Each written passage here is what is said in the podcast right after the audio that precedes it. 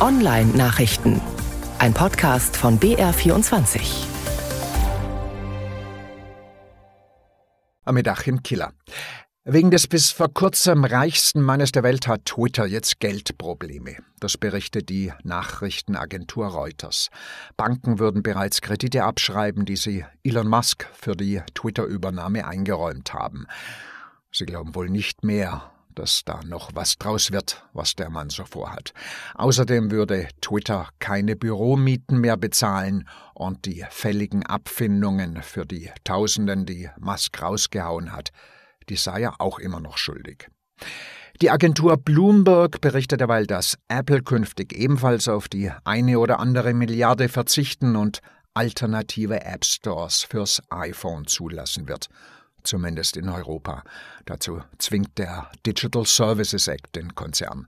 Das ist das EU-weit gültige Gesetz, das vor einem Monat in Kraft getreten ist und mit dem die Kommission sogenannten Gatekeepern auf die schnell mal übergriffigen Finger schauen will, damit die keine Monopolläden im Internet mehr betreiben können, so wie Apples App Store einer ist, aber vielleicht bald nicht mehr sein wird.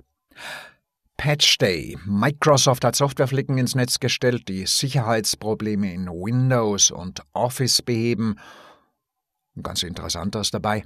Der sorgt dafür, dass Dateien, die aus dem Internet stammen, ordentlich als solche markiert werden, als Dateien aus dem Internet. Die können gefährlich sein, wenn es sich um Office-Dateien handelt beispielsweise, weil da auch ein Makrovirus drinstecken könnte der berüchtigte Emoted zum Beispiel.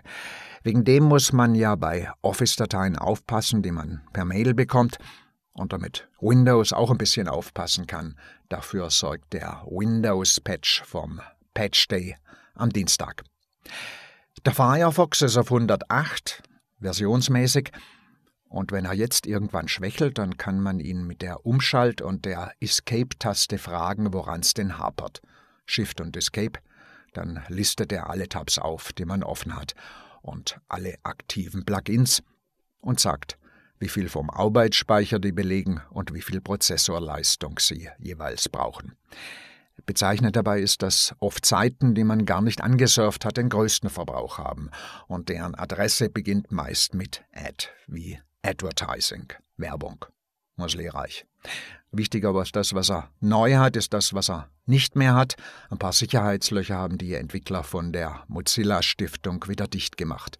Beim Firefox 108 für Windows, Mac und Linux. Gilt auch für Googles Browser Chrome, neue Version, die Nummer beginnt mit 108, hat ein paar Sicherheitslücken weniger und Shift Escape funktioniert auch beim Chrome.